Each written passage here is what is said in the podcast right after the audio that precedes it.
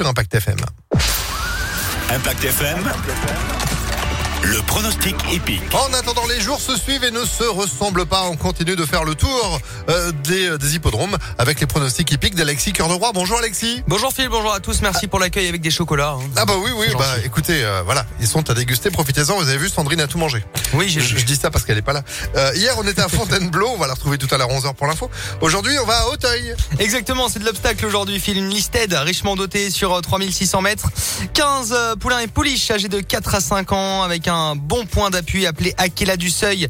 Elle dispute là son premier handicap, l'entraînement serrant la montre de James Revelé. Elle paraît donc bien armée et elle porte le numéro 3, le 3 en tête de l'étude. Opposons-lui le 11, Folie Passagère, actuelle favorite des sites de Paris, petit poids et bonne musique. Elle qui reste sur 5 podiums consécutifs. Euh, 3 et 11 en tête. Ensuite viendra le 1, euh, garder la monnaie, bien connu de ce genre de tournoi malgré 71 kilos. Enfin, en bout de combinaison, on n'oublie pas le 8, Nélias, l'entraînement habile, chaillé chaillé, la montre de Pierre Dubourg et le 4, Colina As, le tandem Nicole Zuliani, une rentrée en haie, mais de vrais moyens dévoilés en steeple. Elle peut bien faire également dans cette catégorie donc. 3, 11, 1, 8 et 4.